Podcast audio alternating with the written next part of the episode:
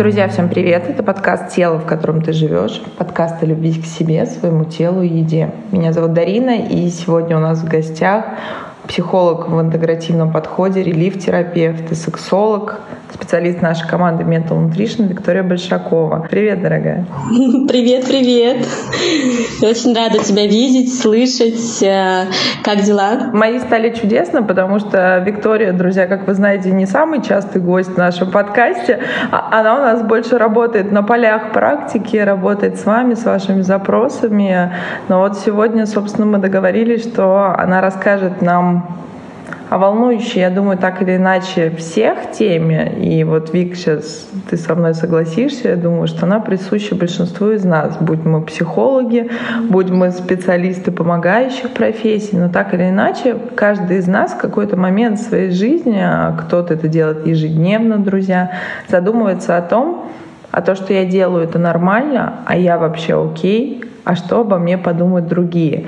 И вот эти установки, мне кажется, они очень ограничивают нашу жизнь, как бы это по-модному или по-книжному или как-то из журналов. Помните советы? Это звучит так, но на самом-то деле, Вик, это правда. Давай поговорим на эту тему сегодня.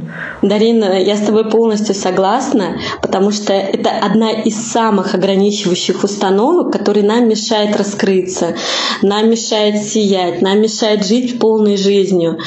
То есть Конечно, детско-родительские отношения мы так или иначе затрагиваем в терапии. Много разных аспектов. Но этот аспект вроде бы как, ну, не такой важный на первый взгляд. Мы ему не придаем такое сверхзначение. Но какие последствия? То есть, если нам важно общественное мнение, нам важно, что о нас думают, к чему это приводит. Во-первых, это нарушение наших границ. Мы не можем заявить, когда нарушают наши границы, мы хотим быть хорошими, чтобы не подумали, что мы плохая там девочка, какая-то э, грубоватая или еще что-то. То есть мы позволяем проезжаться по нашим границам. Это первое. Это одно из самых главных. А, потом неуверенность. Неуверенность, которая нам дает да, в отношениях, в отношениях с мужчинами, в партнерстве. То есть это неуверенность, а вдруг кто-то лучше меня. То есть мы же начинаем постоянно сравнивать себя с кем-то, и мы всегда найдем в своем поле того человека, с кем мы можем себя сравнить, и который будет более стройный, более красивый, более успешный, и во всех аспектах более, более, более. И вот это вот постоянное сравнение, это тоже, это же установка, это тоже оттуда. Неумение заявить о себе, неумение как-то презентовать себя, вот если ты замечала, может быть, таких людей, которых злят люди, которые проявляются. Это триггер. Это реальный такой триггер, который значит э, приветики ко мне, да, и нужно обратить на это внимание, что я себе не позволяю. То есть то, что нас злит в других людях, мы не позволяем себе. Вот если женщина, например, яркая, которая о себе может заявить, которую видно, которую слышно, которая такая активная, как будто вы выскочка, там хочется сказать. Это все, это триггер, который нужно обращать внимание, что я себе не позволяю, где я себя ограничиваю. Вот в этом ключе. Вик, супер, что ты сказала, ты буквально прочитала мои мысли. На самом деле, друзья, я думаю, что вам откликнется. У меня в голове возникла картина, помните, американские фильмы, особенно про девочек-подростков, когда заходит, там, допустим, какой-то американский класс, они же достаточно уже такие взрослые, это не наши 9-11 класс, и всегда есть какая-то звезда, на которую все сворачивают голову, как она себя преподносит, как она себя ведет. И обычно по сюжету есть ее какой-то полный полный антипод, там, соответственно, та самая Золушка, и в этом случае она выступает не, не позитивным героем, потому что, собственно, та самая красотка, уверенная в себе, вызывает у нее негатив, а на самом деле, друзья, давайте быть честными, зависть, и отрицание того, что это не про меня, вот я нормальная, я веду себя скромно или как. Но, друзья, вот тут и Вик, тебе вопрос. Это же тоже наше воспитание. Пока я говорила, мне пришло в голову. Я Последняя буква в алфавите. Скромность красит женщину. И во что это вырастает, друзья? Что мы, собственно, выходим замуж, когда мы похудеем, мы заводим новые отношения, когда что-то в нашей жизни поменяется. Поедем мы в отпуск, когда мы заработаем, не знаю, на квартиру, машину, ипотеку и тех трех самых кошек. И получается, жизнь проходит, и в конце как будто бы приходит разочарование, а обратный отчет не работает. То есть обратный отчет, он начинается сейчас. И вот, Вик, наверное, такой вопрос больше из практики. Вот как я могу понять, Давай назовем его синдром хорошей девочки, но, друзья, там очень много всяких примешанных. Мы говорим здесь не только про девочек и хороших, а мы говорим в целом про людей, которые ведут себя определенными паттернами поведения, принимаемыми будто бы в обществе, хотя на самом деле это тоже наша иллюзия. И очень забавно, когда мы работаем с клиентами с установками, что оказывается только они считали, что именно это принято в обществе, и именно так надо. И вот мой к тебе вопрос, как вообще понять, что такая установка и такой страх, непринятие, а что обо мне подумают, вдруг меня отвергнут, присущ мне? Я начну как раз с того, что ты правильно сказала. Нас воспитывали быть удобным удобными. Родителям выгодно, даже и нас воспитываем, и мы воспитываем, ну, многие из нас, своих детей быть удобными, не проявляться. Что ты там кричишь, что тебя подумают, не одевай короткую юбку, что про тебя скажут, что ты какая-то там, ну, сама понимаешь, какая-то не такая. Э, короткую юбку не одевай, громко не пой. Как ты себя ведешь? Это сплошь и рядом. Если ты пойдешь по улице и обратишь внимание, как мама мамы разговаривают со своими детьми, и 9 из 10 ребенок хочет играть, ребенок хочет проявляться, а его зажимает. Его зажимает общество, его зажимает школа, его зажимают родители. Наша же система образования тоже делает нас удобными. Только где-то 1% сейчас школ, которые немного по-другому смотрят. А также стандартизация, все должны быть одинаковые, никто не должен выделяться, ярких не любит. Вот у меня дочка подросток в школе, и она достаточно яркая личность, скажем так, и ярких не любит и конфликты с учителями, например, где-то. Туда не иди, здесь не стой, э, так не проявляйся, то есть всегда зажимает общество. И вот из свободного нашего ребенка, если там вспомнить, да, наши психоанализ и субличности, которые в нас живут, из свободного ребенка, который привык проявляться, делать то, что хочет, делать то, что нравится, он становится адаптивным ребенком, и он все больше и больше зажимается. Вот ты знаешь, почему у евреев э, счастливые, э, вот они такие успешные и счастливые? Потому что их не воспитывают, а, как у нас, не зажимают их. Им всегда говорят, да у тебя все получится, у тебя все классно будет, да ты самый лучший, да ты самая лучшая. И ребенок даже если в это не верит, и у него какие-то комплексы и смущения, он начинает в это верить. Да, ладно, у меня получится. Да ладно, я справлюсь. Я поступлю, куда я хочу. Да неужели я могу делать то, что я хочу?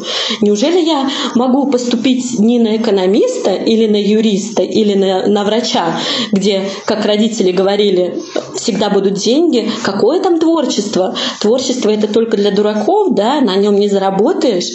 Но сейчас показывает мир обратную ситуацию. Нужно было просто подождать, а установки сохраняются что-то более надежное, более осязаемое. Родители, конечно, хотят из добрых намерений это все, но нет мотивации, нет поддержки, нет такого, что там ты упал, да поваляйся ты в этой грязи, да, ну, ну придем постираем. Ну, а родители ругают, почему ты испачкался, я тебе купила новую, ну купи еще одну новую, или не покупай новую, пусть в этой ходит, да, ему комфортно, ему-то все равно, ребенку. И нас общество таких воспитывает. И во что превращается это все? превращается вот как раз в хороших девочек, в синдром отложенной жизни, когда мы сами например, э, в отношениях живем с абьюзером, и мы боимся развестись. Мы боимся развестись, потому что, а что подумают? А кого я найду? Я же с двумя, там, с тремя детьми. Этого я хотя бы знаю, а тот может еще хуже. То есть вот такое мышление, вот мы в терапии это четко меняем. Четко меняем, вообще зачищаем. Просто, когда, знаешь, приходит человек с наподобие, с установками, там, не может развестись или еще что-то деструктивное у него него происходит в жизни, а он не меняет, он боится что-то поменять, просто сидишь, улыбаешься и знаешь, что через какое-то время жизнь этого человека изменится на 180 градусов. И он уже так не будет думать. Он уже не будет думать, что обо мне подумают, разведена или не разведена, одену я короткую юбку или не одену короткую юбку. Вот я расскажу простой пример. Да? Мы ездили в Сочи парк, и там пенная вечеринка. Ну, там и для детей классная музыка, современная, все круто. Дети веселятся, дети там еще что-то. А родители вокруг, им тоже хочется. То есть 3-4 родителя, ну, ты понимаешь, что я тоже среди них была, которые тоже тусовались в этой во всей движе, тоже наслаждались постирается сарафан, все отлично будет, все высохнет. Наслаждаться, кайфовать, радовать своего внутреннего ребенка это настолько важно. А у нас получается наша жизнь, то есть это, знаешь, как мы сели за руль автомобиля, классный гоночный автомобиль, классная трасса. Мы набираем скорость. Наша скорость — это наши мечты, наши идеи, наши желания, то, что мы хотим реализовать. Мы набираем скорость, и тут участок плохой дороги, и мы спотыкаемся об других людей. А у этой там лучше уже получается, а она уже тут продукцию сдала там. Или да, а куда я лезу, у меня нет в этом опыта. Все, мы спотыкаемся, мы сбавляем нашу скорость, скорость нашей жизни. И получается так, что вот на этих кочках э, мы спотыкаемся об других людей которым по факту вообще без разницы. Каждый думает только о себе. Ты, мы подарки покупаем другим, какие мы бы хотели получить. Ну, это, я люблю этот пример, потому что ну, это наглядно показывает, что все думают только о себе. И каждый из своих проекций э, о чем-то там может говорить про другого человека. Если э, человек любит сплетничать там или еще что-то, ну, это деструктивно таких людей из окружения лучше убирать. Вик, ты мне когда сказала, мне сразу вспомнилось, друзья, наверное, вы тоже об этом знаете. В Индии очень много слонов, и они там заменяют домашних животных. Но мы должны помнить из уроков биологии, из уроков истории, что слон — это дикое животное, и живет он в дикой среде. Так вот, э, стояла задача, как приручить это дикое животное. Когда слонята еще маленькие, их сажают, э, собственно, в клетки, а иногда даже не сажают, но к ним привязывают к ноге колокол, который вбит плотно в землю. И для маленького слоненка невозможно вытащить этот кол. Только вопрос, когда слон вырастает, и он уже весит несколько тонн, для него этот же колышек ну, ничего не значит. Но только вся грусть в том, что слон так и продолжает сидеть на том же месте. И вот мы, наверное, в этом месте очень похожи на этих слонов, которые вырастают из тех же слонят, которые в течение своей жизни накапливают вот эти ограничивающие установки, что у тебя не получится, а у кого-то лучше, у кого-то уже лучше данные исходные. Ты очень правильно сказал в начале нашей беседы, что всегда найдется кто-то красивее, кто-то абсолютно точно моложе, кто-то стройнее, кто-то счастливее, как нам, опять же, кажется. И в этом парадокс нашей жизни, что если мы не принимаем, опять же, друзья, сейчас мы говорим модными фразами, но именно они так сжигают, именно поэтому мы любим подпитываться энергией различных марафонов, особенно если это сильные прокачанные спикеры, потому что где-то какая-то часть нас, я сейчас скажу громко, душа, она знает, что мы, по сути, наши возможности безграничны. Но наш разум он является, вот как любит говорить наша коллега, специалист нашей команды Марина Емельянова, что это плохой хозяин, но прекрасный слуга. Но только проблема в том, что мы его возвышаем до чего-то невозможного, и он и становится нашим поводырем, по сути. И вспоминая «Горе от ума», действительно, это тот самый случай. Я знаю, что с возрастом все сложнее менять свои привычки, свои установки. То есть наш быт настолько слажен, что иногда вот ты сказал про совместный быт с абьюзерами. То есть по факту получается тут такая цепочка. У нас есть некая установка, к примеру, я некрасивая, или я никому не нужна, или кому я буду нужна, которая получена у нас в детстве, друзья. Ну уж простите, мы будем все-таки идти в детско-родительские отношения, потому что именно там прекрасно в нашу голову фаршируется все, что мы слышим вокруг себя. И это еще раз вам напоминание, кто является родителями, не нужно рядом со своими детьми обсуждать все, что вы видите, слышите, или то, чем вам хочется поделиться с подружкой по телефону, потому что та же девочка, если мы берем в вопросах непринятие своего тела, и Вик, ты как специалист это знаешь, если девочка с детства слышит, как мама говорит ей, какая-то у меня красивая, так на меня похожа, а потом через минуту смотрит в зеркало и говорит, ну, господи, какая я жирная, или, о, господи, какая я старая и страшная, то девочке становится, собственно, страшно, и ее установка «я некрасивая, толстая никому не нужна». И вот, собственно, возвращаясь к этой девочке, которая становится женщиной, прекрасной, красивой, чудесный, очень заботливый, потому что таких девочек обычно идет компенсация, они должны быть хорошими, должны быть удобными для всех. Ее психика обязательно найдет того прекрасного мужчину или тех прекрасных людей, которые ей подтвердят ее установку, что никому она не нужна и не будет никогда нужна. И вот она продолжает жить с абьюзером. И тут есть вот такой опасный нюанс, о котором бы я хотела, чтобы ты немного тоже рассказала тем, кто нас будет слушать, что наша психика, если она один раз прожила такую установку и такой травмирующий опыт, то она в любом случае будет выбирать эту ситуацию, потому что наш организм, наша психика уже знает, что один раз, какими бы страшными, друзья, события не были, а поскольку Виктория работает и с тяжелыми травмами, в том числе сексуальное насилие, и экономическое насилие, и моральное, и психологическое насилие. Друзья, это все относится к насилию, даже то, что принято у нас считать нормой. И то же самое бьет, значит, любит. Друзья, слава богу, в нашей стране уже этим начали заниматься серьезнее. Темы как бытовое насилие и сексуальное насилие в том числе. И получается, в этом месте есть возможность уйти. Но я остаюсь, потому что мне так привычнее. И как ты, Вик, как специалист, как психолог, ну, по факту, я скажу грубо, ломаешь эту систему. То есть вот расскажи про этот процесс, как меняются наши установки и вообще возможно ли поменять то, к чему мы так привыкли, даже если это нас разрушает? Возможно.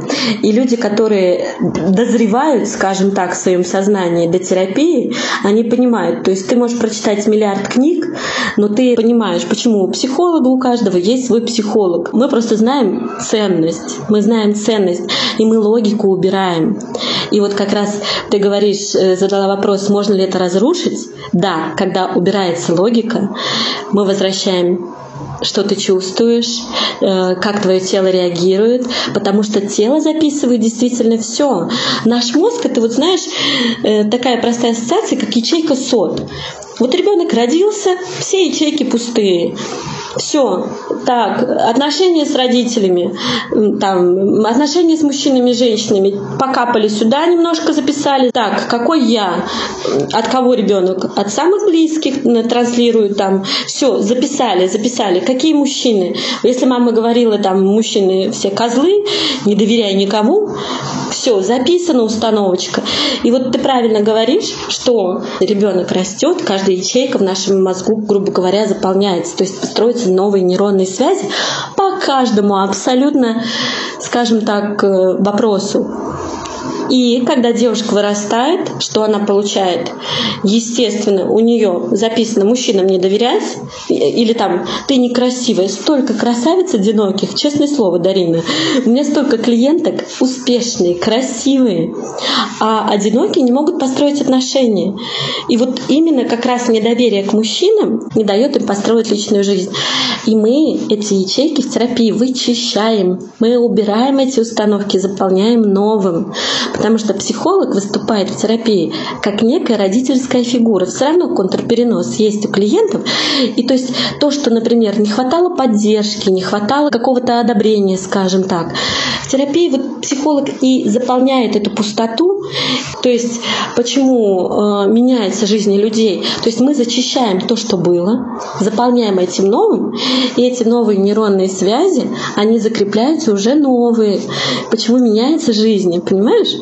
И здесь настолько вот эта деструктивная установка, что обо мне подумают люди, она же даже на самом деле в личной жизни. Вот что далеко ходить. Женщины, многие, не звучат в сексе. Ну, реально, они не звучат. Хотя могут быть и 5, и 10 лет в отношениях. Я как сексолог приходит рассказывать о своей личной жизни. То есть я просто это знаю не понаслышке. И здесь получается так, что я говорю, почему? Можно же расслабиться, получать максимальное удовольствие, звучать. Это же не сложно, да?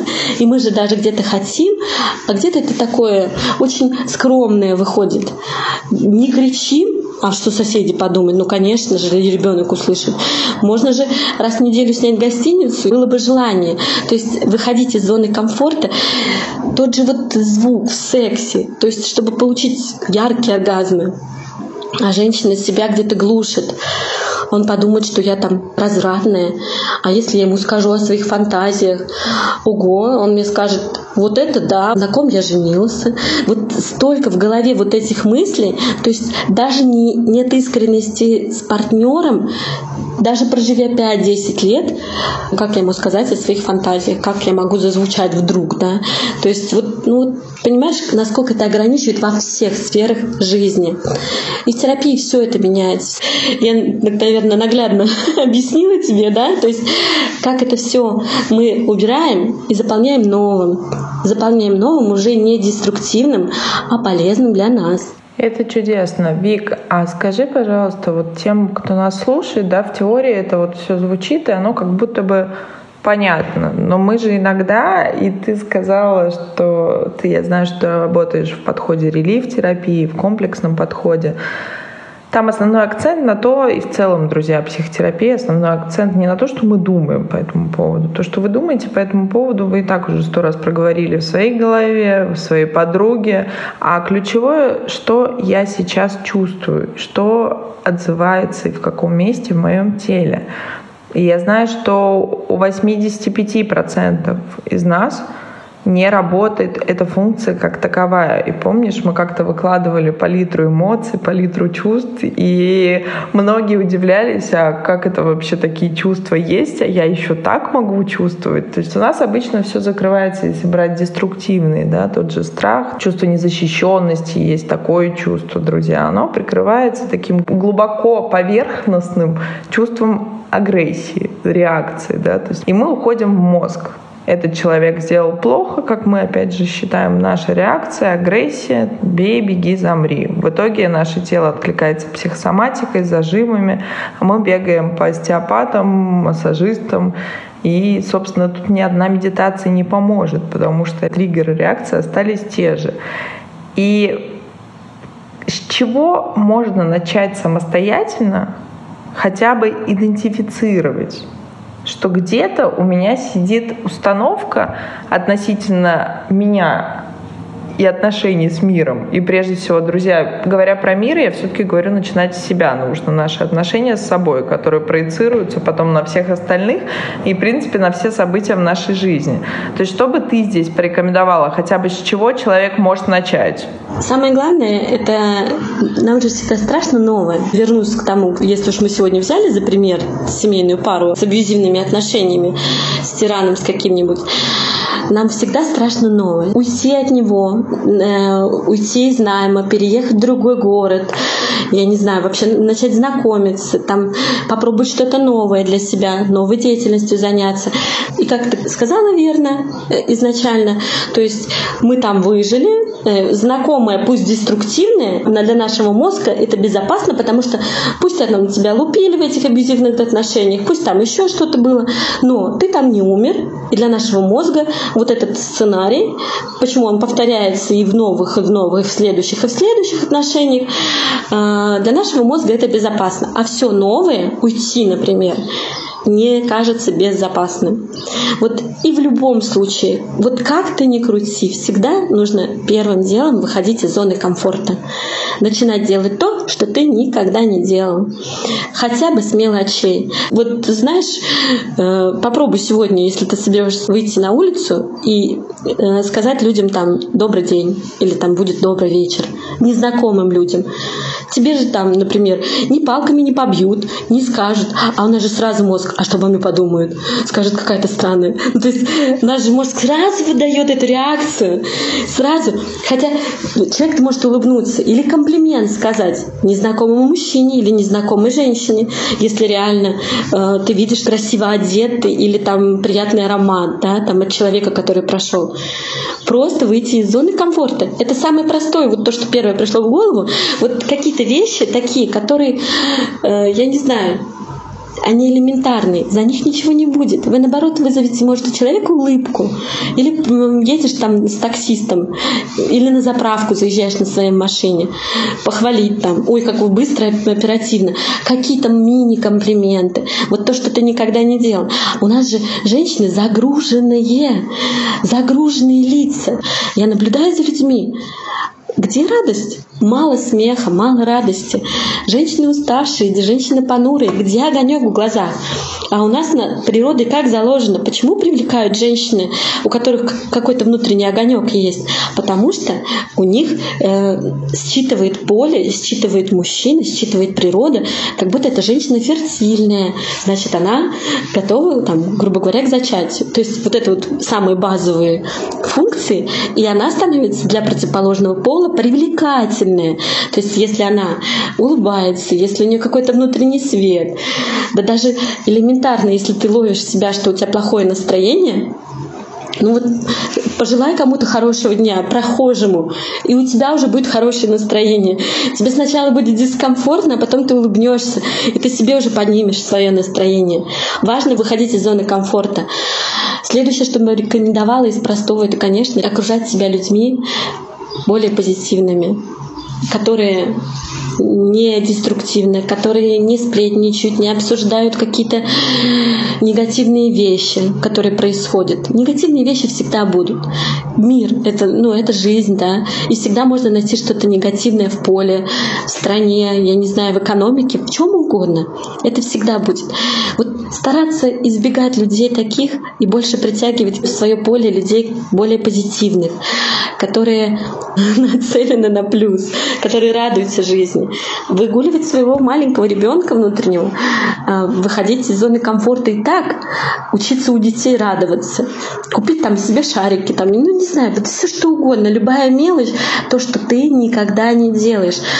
Провести какой-то день хотя бы в неделю так, как ты не проводил его. И э, секрет вот вообще счастливых отношений самый главный, конечно, это доверие, это легкость, это юмор и вот эта спонтанность. Совершать больше спонтанных действий, не планировать. Конечно, мы все знаем, мы все любим ежедневники, планирование. Это сейчас очень модно, это сейчас, скажем так, актуально, планировать свою жизнь. Но доля спонтанности должна быть обязательно, хотя бы в небольших количествах ежедневно.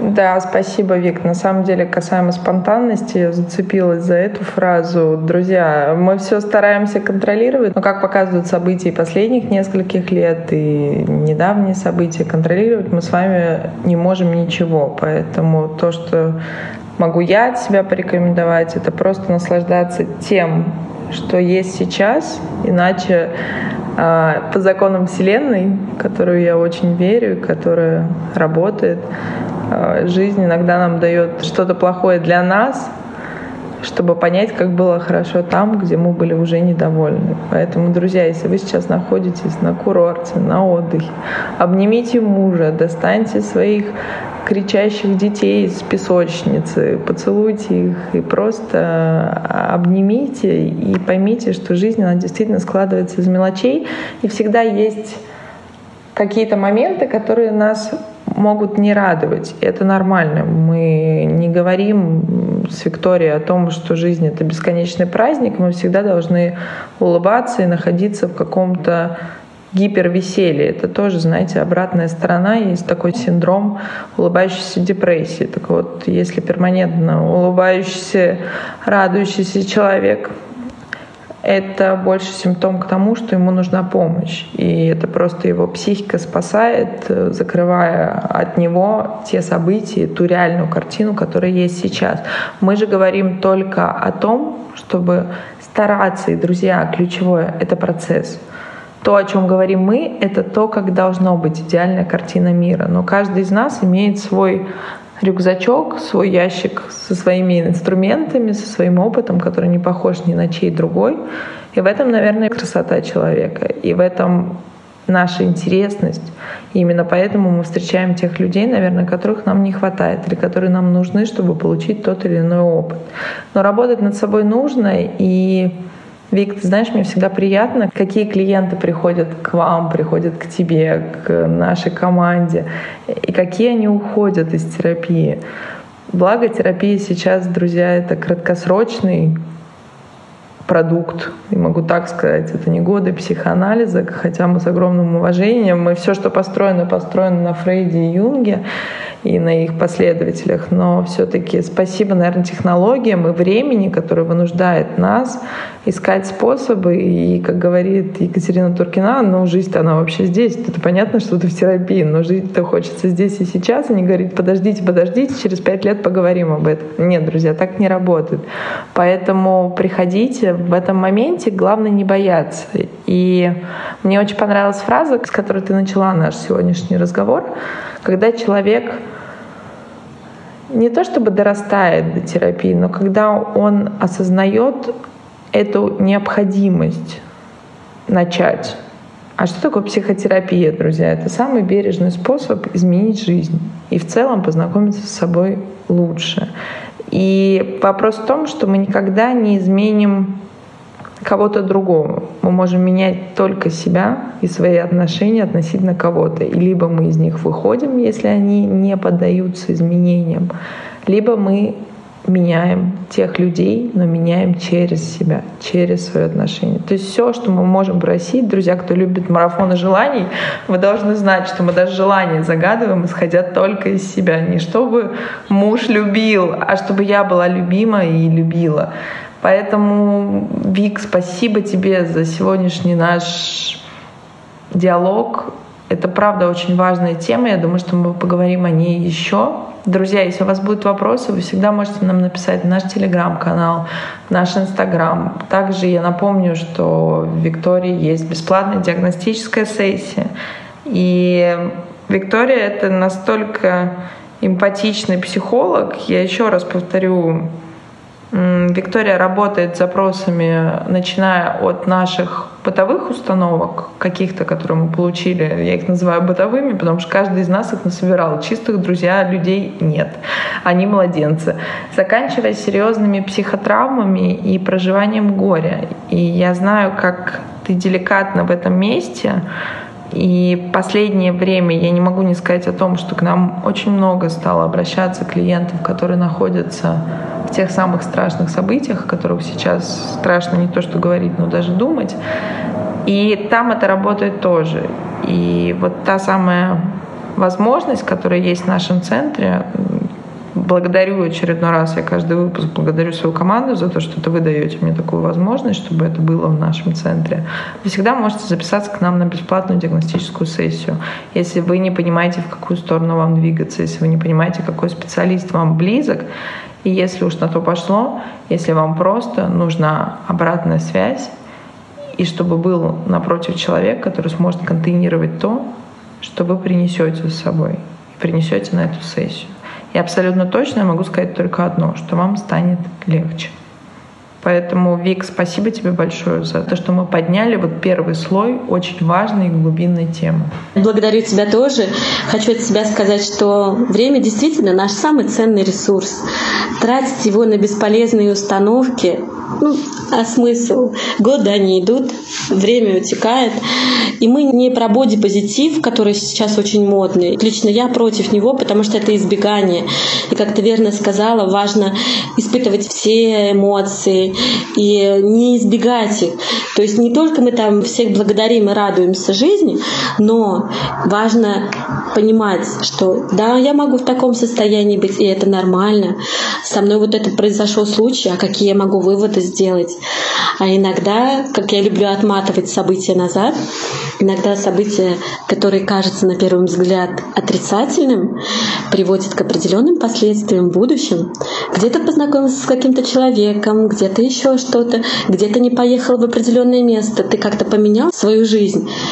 События, которые кажутся отрицательным, иногда даже, кстати, в терапию приходят люди, которые уже дошли, скажем так, до дна. То есть это комплекс отрицательных событий, и человек понимает, что, ну нет, тут уже не выбраться самостоятельно, что-то нужно менять. И вот эти отрицательные события являются толчком для положительного развития жизни. Все в нашем мире относительно. Каждое событие, каждый человек не имеет эмоциональной окраски, только мы даем ему окраску. И какая это будет окраска? Эм, это только все зависит от вас. Желаю вам меньше действительно задумываться или хотя бы уже начать замечать эти мысли в своей голове, которые вам мешают когда вы начинаете себя сравнивать с кем-то, или когда какая-то мысль или мысль-синоним принесется, а что обо мне подумают, а что обо мне скажут. Да что хотят, то пусть и говорят. Я у себя есть, я у себя самое главное, я у себя самое ценное. И какую жизнь я хочу прожить, такую жизнь я и проживу. Вот на этой ноте я хотела бы завершить. Всех жду в работу и рада тебя была сегодня услышать. И хорошего дня и настроения. Да, друзья, это действительно нота прекрасная. Даже я, птица говорун, не хочу сбивать твое прекрасное напутствие всем ничем. Друзья, это был подкаст «Тело, в котором ты живешь», подкаст о любви к себе, своему телу и еде. Пока-пока.